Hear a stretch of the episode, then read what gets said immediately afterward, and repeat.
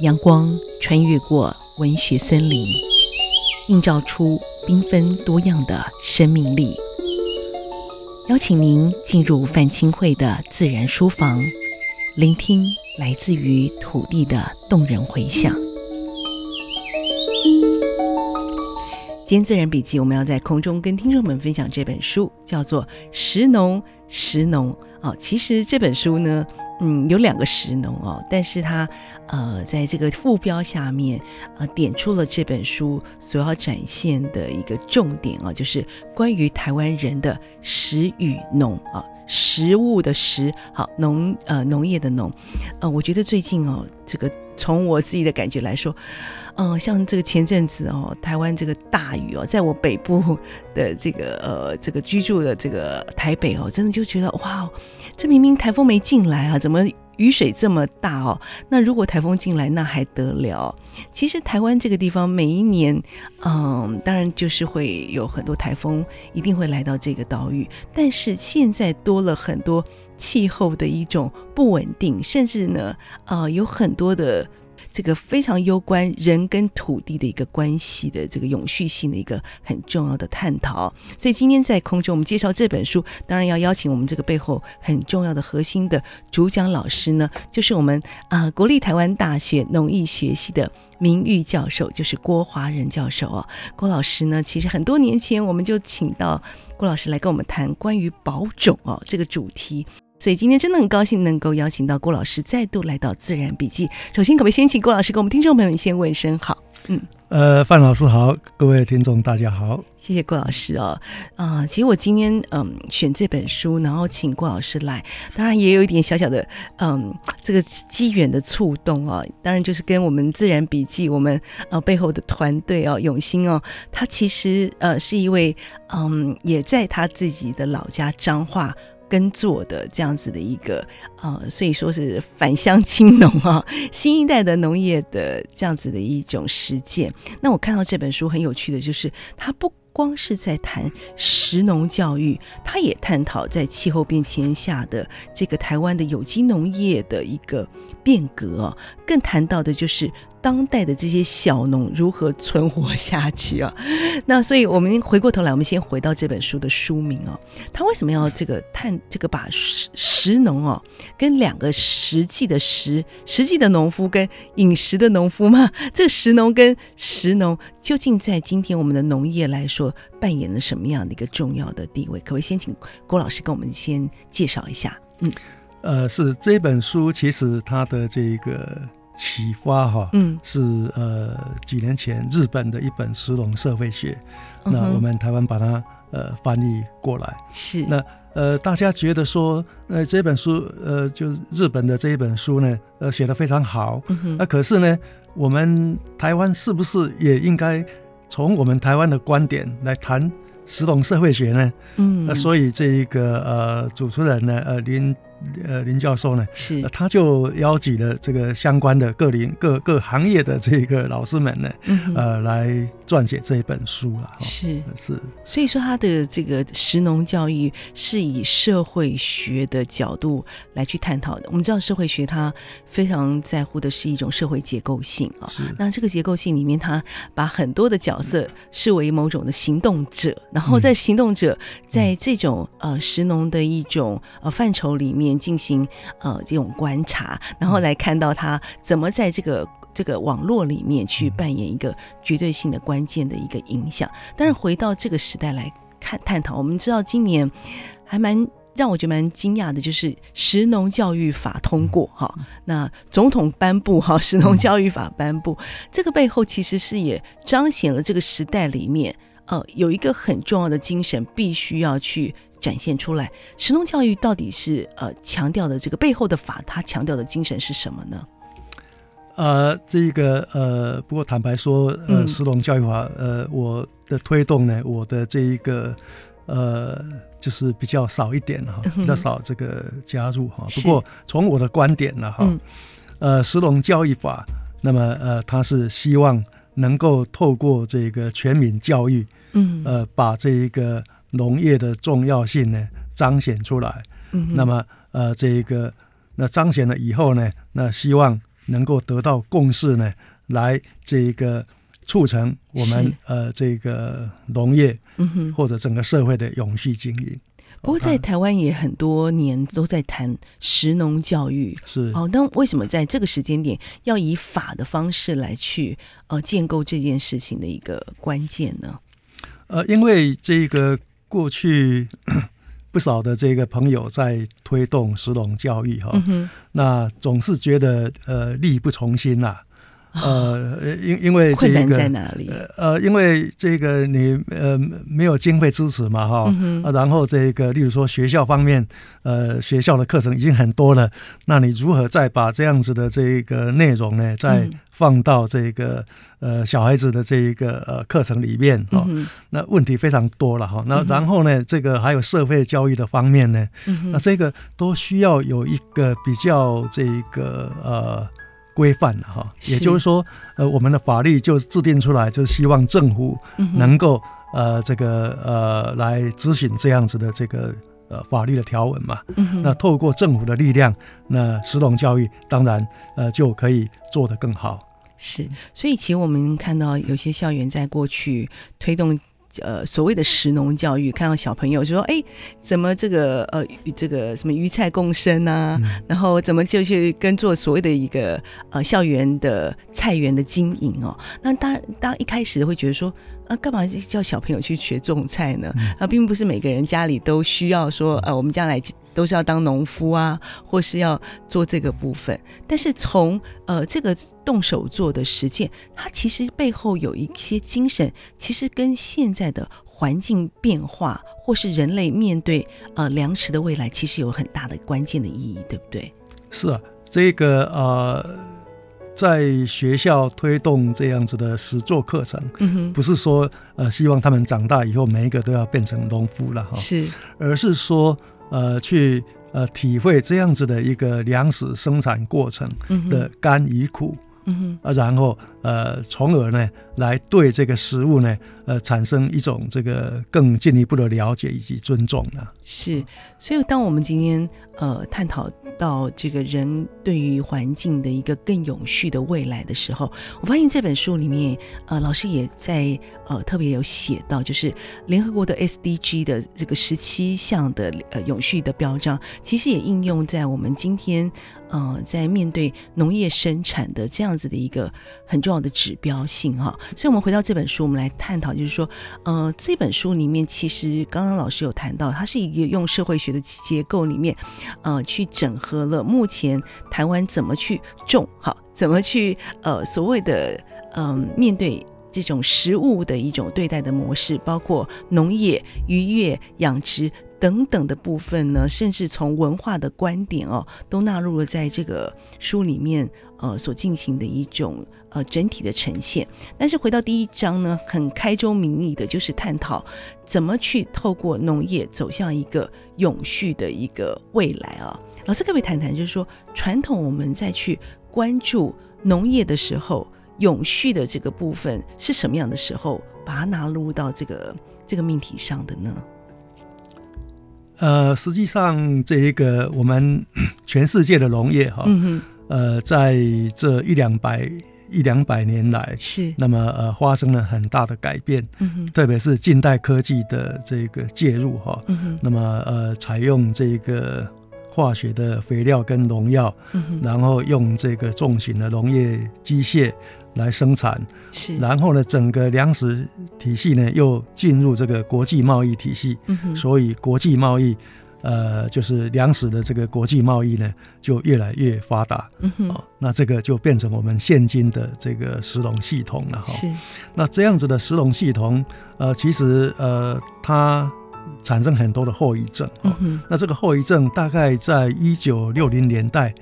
就呃就已经充分显现出来了。嗯哼，呃，所以在大概在一九七零年代呢，就有学者开始呃提倡这个永续农业啊、哦。是，所以那就时候的永续农业的概念跟今天是有一点不同吗？呃，永续农业的概念，当然这个因为这个诠释者的嗯这个立场有一点点不太一样啊。不过，呃，这一个呃，它的基本精神跟我们现在谈这个呃这个永续发展目标，呃是呃一致的嘛，是是是，就是我们这个地球，假设不谈永续的话，嗯哼那可能人类就没有将来。是哦，所以我其实在这个呃老师书里面提到的，就是特别针对了联合国的粮农组织啊、FAO，嗯好、它其实也提到了一个呃农业的一个很重要的指标。其实，在这个老师写到的，就是。包括了在从整个历史看到永续农业的一个整体的一个推动的脉络，进入到台湾现今的这个过程，其实仍然有很多的部分呢，其实是呃，值得我们好好的去了解这个背后的原因哦。那让我们先在这边休息一会儿呢，待会儿继续聆听我们郭老师的分享。回到自然笔记，我们今天在空中跟听众们分享这一本呢《食农食农》，关于台湾人的食与农啊、那刚讲讲到食农那两个，这个、呃、它其实是一个交织的哦。那在食与农的过程当中，我们来看看农业的实际以及它的未来。那现在呢，我们呃这个探讨的关于食农教育，从今年呃我们看到了食农教育法的。呃，公布。然后刚才听到了郭老师谈到，就是说，其实全世界的农业的发展，在一九七零年之后就开始有了，嗯，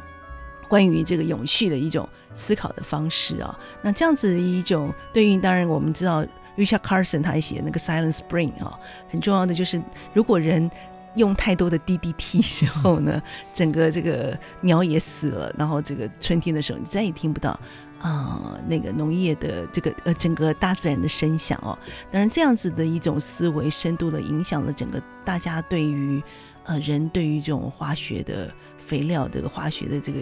呃伤害的土地的部分有很大的觉察。可是从那样的思潮演进到后来的有机，进一步进一步，我们在老师的这个书里面看到有机还有不同的进程哦。可不可以先把这个脉络再继续跟我们这个这个说明一下呢？是，嗯我们刚讲这个呃永续农业的概念是从一九七零年代左右嗯这个呃兴起的哈。是不过实际上有机农业一点零大概是在一九三零年代，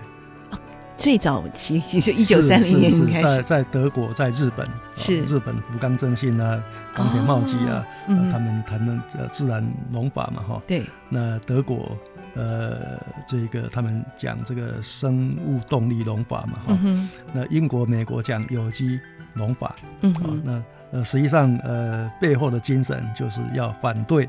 呃这个过度的这个呃科技的农业呢造成的伤害啦。嗯哼，那这一个呃，不过因为世界大战的关系，所以这个一点零呢，后来就越来越声音越来越小，是所以到到了一九七零年代呢，呃，这个国际农业呃国际有机农业运动联盟嗯哼，呃推动联盟了哈出现以后呢，那么呃就呃进入了有机二点零，嗯呃，哼因为那个时候这一个你开始做有机呢，这个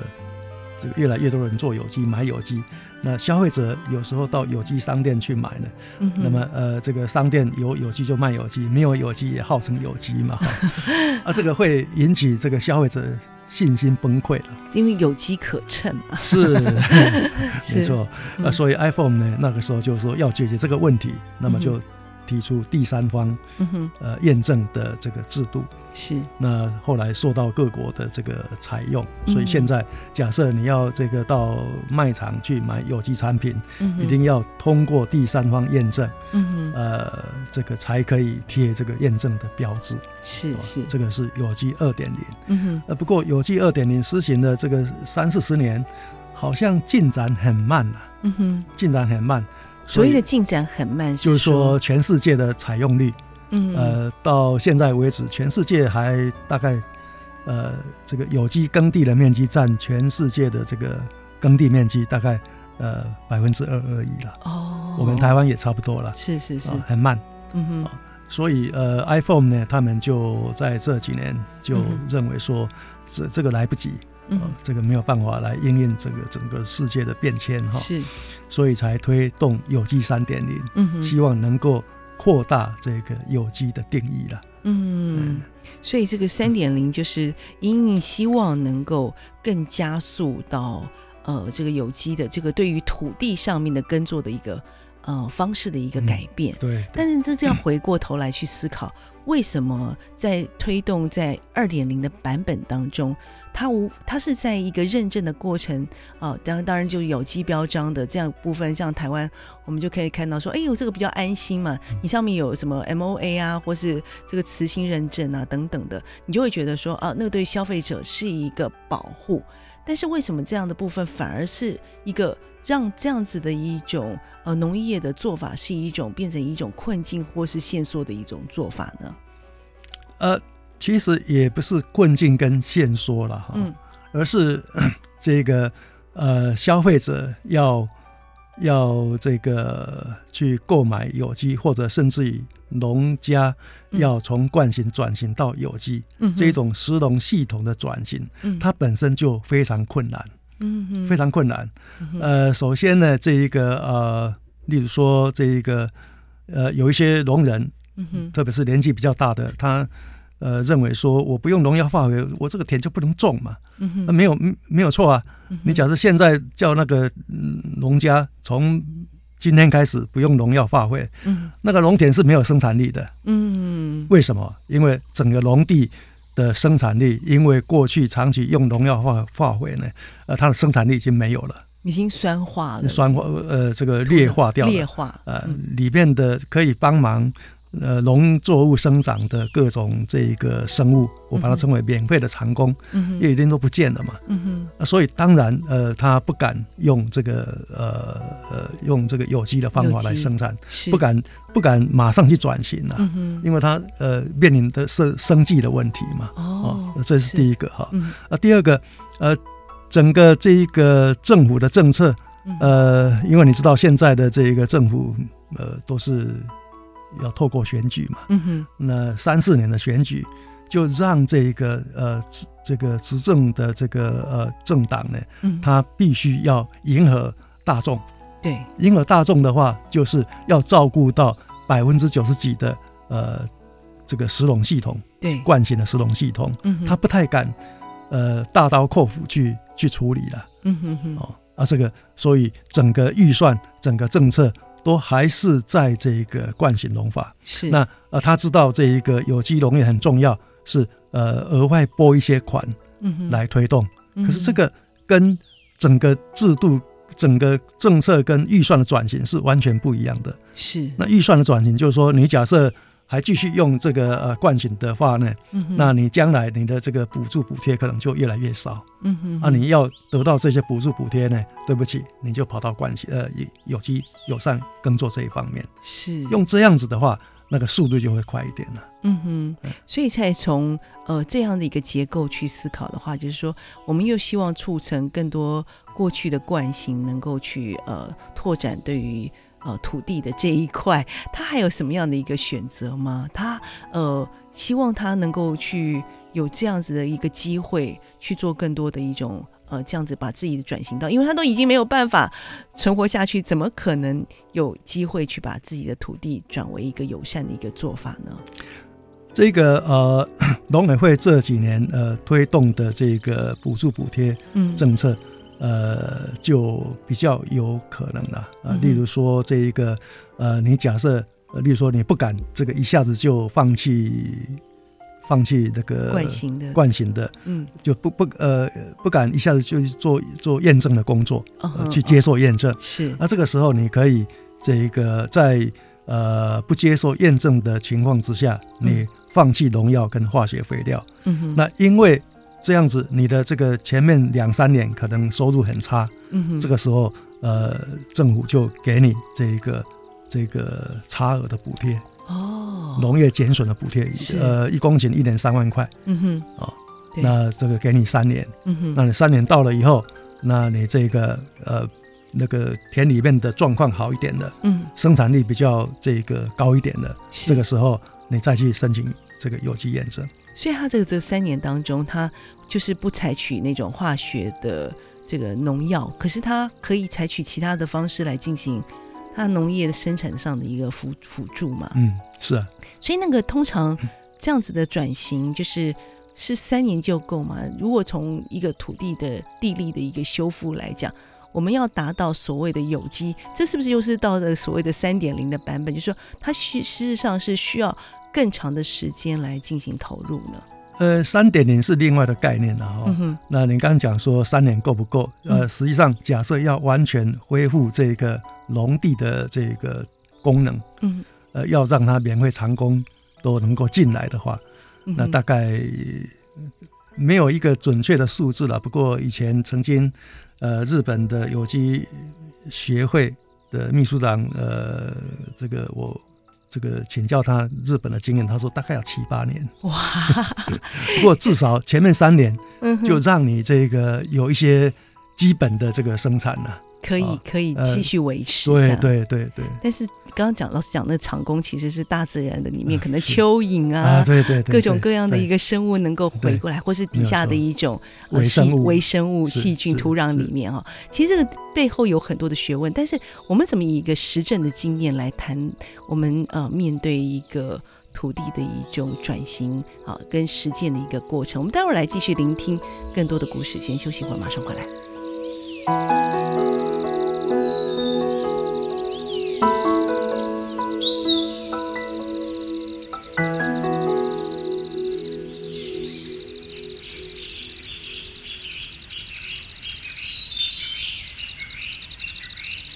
自然笔记，我是清慧。我们在空中进行自然书房的单元，跟您分享这一本《食农》，食农属于台湾人的食与农啊。所以我们在看到郭老师你写到的关于农业的，嗯，整个我们有机农业的变革的这个过程当中，从最早一九三零年的福冈振兴这一些，呃，这个一些前辈他们提出来的一种思维，到后来整个的有机农业有经过了一点零版本的泛有机，好草根有机，到后来呃刚刚提到了就是有有有一些新的一些思维，到现在又有新的一种进展。我们还是回过头来谈一下刚刚谈到说，惯性农业要进入到呃这个比较友善农业的做法，的确政府有一些呃新的一些。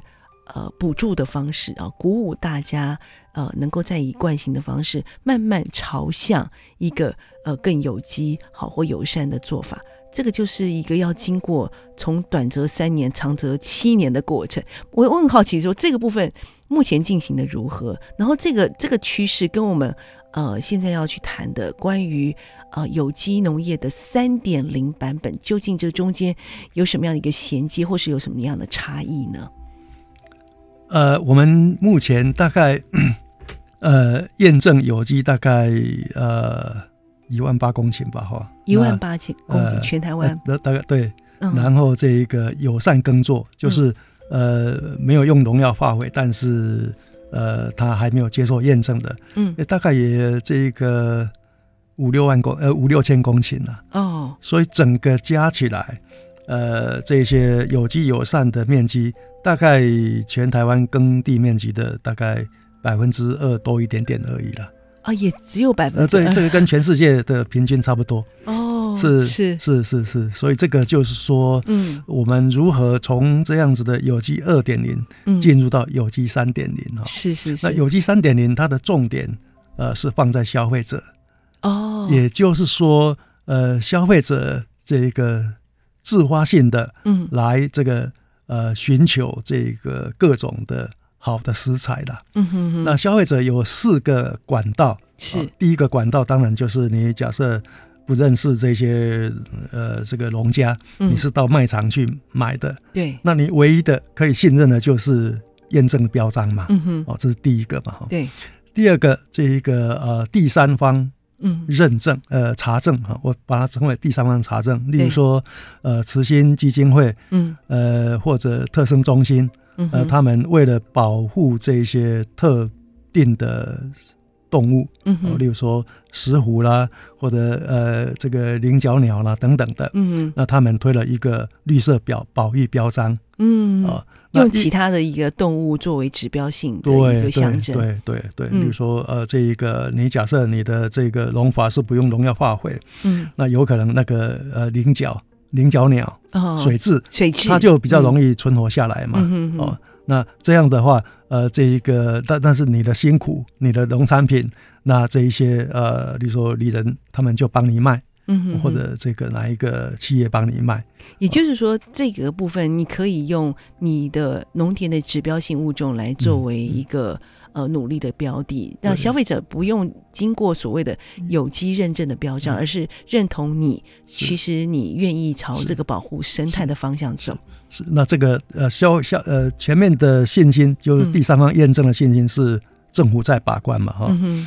呃，那第三方查证呢，是呃，这个它的信心基础就是第三方机构，例如说呃慈心基金会，对，它有很多人相信它，所以愿意买它的。嗯哼，那再过来就是第二方查证，嗯哼，第二方查证就是呃消费者一个团体，嗯哼，呃，不论是这一个一个合作社，呃例如说主妇联盟合作社对，或者一个例如说学校的老师，对，呃，这一个胡伦社的这个社员，嗯哼，大家呃共同来找这一个懂得农农务的人，嗯哼来，跟这个比较好的这个农家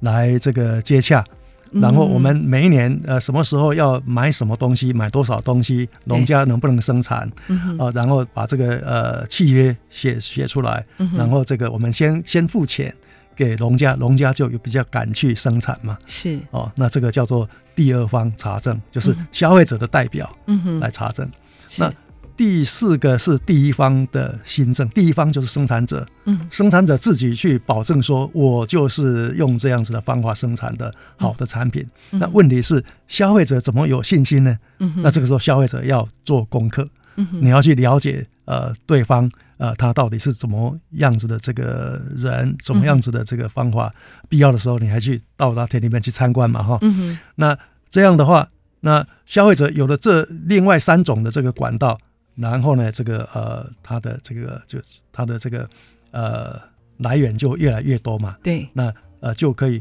让越来越多的农家愿意来这个这个进到这个呃做转型的工作。嗯，所以台湾现在已经进入到三点零的版本了嘛？就是说，这个是一个呃，这个转型是一个现象的一个描述嘛？嗯就是说三点零版本是自发型的，已经透过了当代的人的行为模式，或是说网络工具，或是借由这种社群媒体的一种呃广播以后，开始进行的一种自然性的转换嘛？是的，是的，这个呃，例如说呃，这个宜兰嗯，呃深沟的这个赖青松对，的这个呃，他们叫做这个股哦东股东俱乐部，那个也是一是群消费者来支持 嘛。对哦对，呃，然后呃，已经有一些企业开始要他们的这个餐厅要做嗯这个友善耕作或者有机的这个团购嘛。嗯哼，哦，那这一些都算是嗯哼，哦这个三点零的起步了。三点零的起步哦，嗯就是说这个部分也跟全世界目前的现象其实是有非常大的一致性嘛。呃，是的，因为这个，例如说这一个呃股东俱乐部，呃，它就是所谓的社区或者社群支持型农业吧，哈、CSA 嘛，对啊，嗯 那个也是早期从加拿大、美国那边呃引进的嘛。对嗯，对，不过他这个从轻松那个股东俱乐部，那其实应该也是二十年到这个这个时候，在嗯周都是十十几二十年的一个转变。那我当然也在一直在关心台湾的所谓的有机农业的一个发展的一个呃趋势，因为我比较好奇的是背后的新一代的农业的呃耕作这些呃结构的这些人哦，他们怎么去呃接续到这个对于土地耕作的一种价值上的一种实践。那当然，这个永兴就是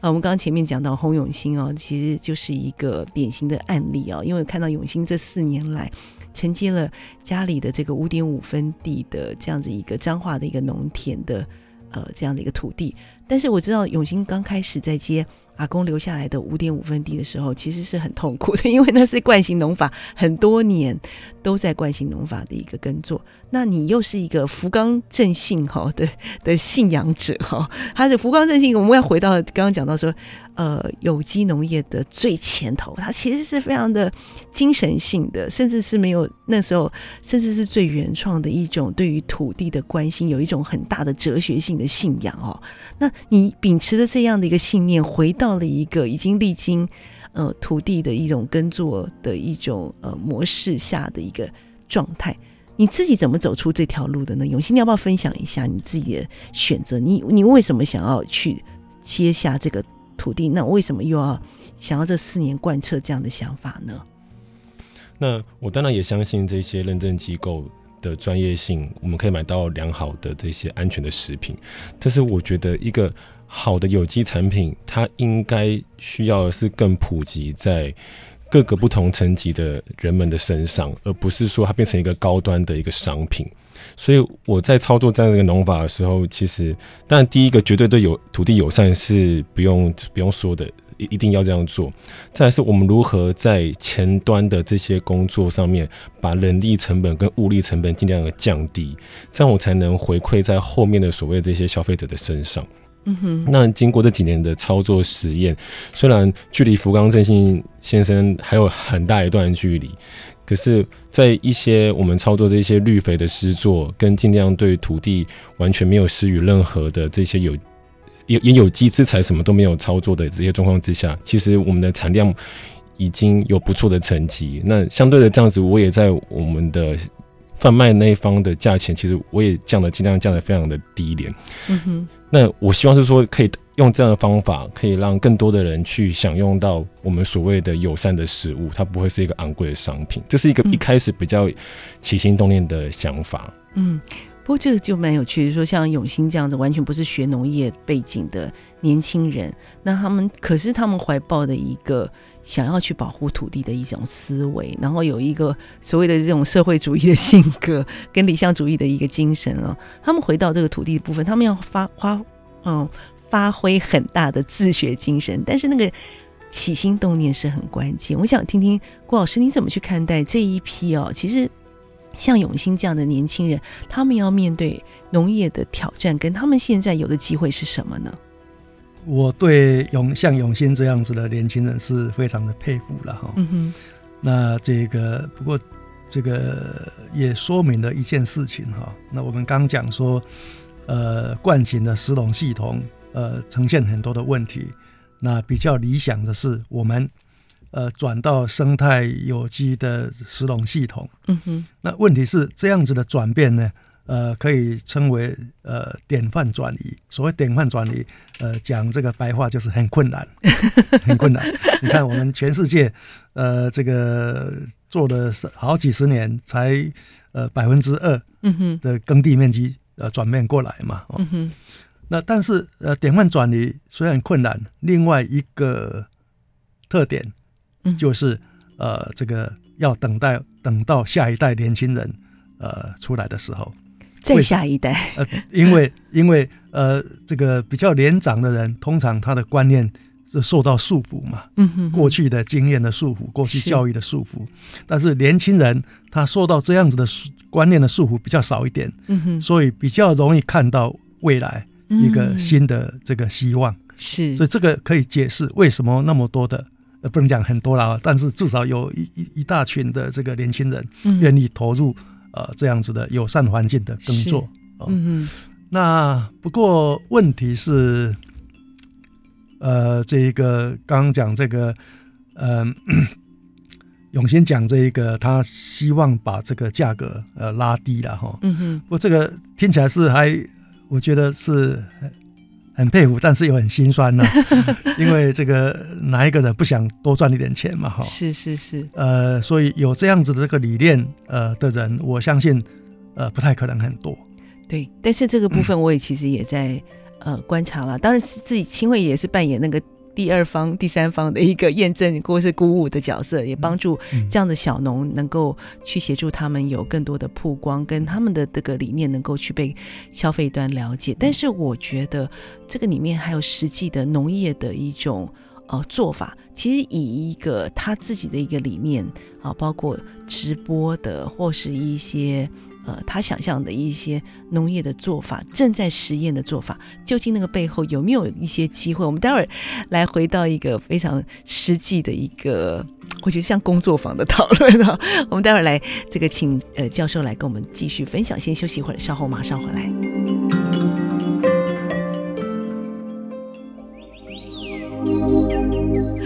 欢迎回到《自然笔记》。其实我刚才已经在休息的时候就已经在呃引起讨论了，因为我知道永兴，呃，你一直希望用直播的方式，你觉得这个部分对于这个气候变迁，甚至是土壤的呃固态来说，是一个很重要的部分。你要不要谈谈你在这个过程当中，你光是直播其实就面对很多的挑战，对不对？这个理想的达成，其实，在台湾现现况来讲是有一些压力跟困境的。因为目前找到的一些水稻直播相关的案例，它都是在一些相对不像台湾这么热的国家。啊嗯，那这些操作，我看到一些经验，其实也也都是有一些成功的案例。可是问题是，台湾的这些气候导致衍生出的很多问题，比如说我们的一些覆盖物快速分解，或是嗯哼台湾的因为我们高温多雨，导致于我们的草会大量的的滋生这些状况，似乎还需要再花更多力气去去解决。或者刚才讲到说，大规模的直播可能需要更大型、更专业的农机进台湾，但台湾目前据说只有四部机器可以操 作，所以它还是属于一个刚萌芽的阶段。所以直播的这个技术是真的可行吗？我想问问看，呃，顾老师，呃，直播的技术当然是可行了哈，嗯这个其实呃在国外也做的蛮久的，嗯不过呃，这个永兴讲的这个直播呢，呃，它这个另外一个重点嗯，就是它要有覆盖物嘛。对，那所以在台湾现在 覆盖物都是用这个上一季的这个农作物，你说水稻收割以后，嗯，它的稻杆把它铺起来。对，不过呃，这几这十多年来，这个美国发展出来的所谓再生农法，嗯哼，呃，这个他特别强调说，呃，它可以这个这个固定空气中的氮素嗯哼的碳。对，那呃，他们的再生农法有两个特点，嗯哼一个当然是免耕犁吧，哈，嗯哼，另外一个是去选特定的呃覆盖作物，嗯哼，它不是用这个前一期的这个稻到杆，感，嗯呃，前一期的稻杆可能因为它水稻要采收嘛，嗯，所以养分都已经送到这个水稻里面去了，所以那个杆本身的那个营养分是比较少一点的。嗯哼，美国他们的再生农法，它是特地种了一排的这个覆盖作物，长长的覆盖作物。那这个覆盖作物种了以后，呃，下一季要收的时候，再用机器把它把它压压平，嗯哼，不是砍掉，是压平，压在地面上，哦，然后压了以后，等到干了以后，再用直播机去播种。哦是哦，嗯那他们呃的数据认为说，这样的话，它固氮固碳的这一个呃能力好像更强一点，嗯哼，所以现在很多呃国家都认为说，假设要讲求这个呃呃近邻排放的话，对，那在农业上面可能要采用这个这一种呃再再生生，农法。对，那甚至于我们呃国发会今年三月推出的这个台湾二零五零年近零排放的路径及嗯哼，呃政策总说明里面也特别这个点名了这个再生农法。嗯，那不过呃我们呃刚刚有人讲说我们国内对于免耕犁已经技术上已经可行了，嗯，呃问题是缺乏这个机械。对，但是假设我们要采用再生农法的话，那个特别是呃覆盖植物的这个选择嗯、种类的选择以及种植的时机，这个都还是一一面空白了。嗯哼这个需要呃需要这个这个农业研究单位好好的去进行这个密集的研究，然后把嗯它做推广。不过我觉得这样子的做法，就是永兴，你可以就是要变成一个很重要的实验的一个伙伴吧。就是对于台湾还有一群，如果呃这个部分是呃朝向一个比较永续的农业的一个发展模式，像这样子一个愿意去进行直播农业的一些农民。像小农就是应该被扶植、会帮助的一个直接的对象，因为他们已经用他们自己的嗯农田跟他们的时间去做这样的一个实践。现在有这样子的一种补助，或是说政府有看到这样子一新的力量的一个崛起吗？呃，这个可能 呃要个别去去去谈了、呃，嗯哼我知道另外有一个农家，他也是这个呃这个透过这个补助呢，呃买到一个这种再生农法用的这个这个，就把这个覆盖作物把它碾平的是呃的机器了哈。嗯不过呃这个困难还是很多了，就是覆盖作物的这个管理。呃，这个我觉得还是政府单位、研究单位应该先做。是嗯，所以它真的有很大的一个挑战哦，嗯那要去嗯全面的去。呃，去管理跟这样的一个经营，现在不是有在也有在去探讨，就是说台湾自己本身的食物的供给率跟我们自己呃一般的人吃米的啊、这个消费力来讲，它也一方面就是说我们自己的本身的消费的米的这个趋势有逐年下降的状态，嗯这个部分也是呃会影响我们到未来的农业的这个状态吗？呃，是的，这一个呃，我们呃稻米的减呃减少这个消费，嗯，就意味着我们呃要吃很多的这个面包嘛哈，是呃面制品。对那这个面制品，呃，我们台湾当然现在也可以生产，嗯不过那个量相对的就不足为道了哈嗯，主要还是靠进口。是那这个在粮食自足的这个观点上是有问题的。嗯哼呃，将来你买不到的时候，呃，怎么办呢？哈嗯，哼呃，今年这个 这个俄国入侵这个这个乌克乌克兰兰所对引起的这个呃粮食的缺乏，就可以看得出来嘛，哈。是呃，目前还没有很大的影响对我国，但是将来难保了哈。嗯哼所以呃，这个如何这一个呃让这个消费者能够这一个有这个意识来这个尽量这个采用呃本土的呃这个农产品，嗯哼那啊这个是食农教育一个非常重要的呃任务了。是，但是我想回过头来，就是也想问问永兴，就是说，你你你也回家耕作四嗯年了，我知道这四年你也撑得很辛苦，你这个斜杠人生哦。那要除了要去面对这个呃经营这个这个好好的照顾这片田，其实也要好好的照顾自己的这个肚子哦。就是在这个选择过程当中，究竟回家种田这件事情带给你的究竟那个力量是什么呢？嗯，我觉得最直接的就是我们跟我们在种在种这个这个作物的过程当中，农田的生态回应给我们的这一些能量吧。嗯就当我们回去看到这片田，当我们晚上的时候可以听到这片田里面的蛙鸣，感觉比别人多，嗯哼或是因为我们的农法让我们感觉这个田里面的生态觉得是相对更好的。那我觉得这个直接的回馈，可能暗示着我们说，对我们做的可能没有错，我们还需要再继续往前走。那有可能，就我们刚才讲到说，让更多的消费者愿意去。去接受的话，我们才有机会拖更多的土地，让我们耕地面积变得更广。嗯那我觉得那个改变才能变得更大。对，所以我我就会就是真的，我听到永兴这样讲，我常会想到，就是如果要促成一切事情的改变，那个心是很重要的。那我们知道，原本这个福冈正兴最早的原初的那个农业哲学，然后就是从那种起心动念出发。那我就很好奇，就想问郭老师，就是说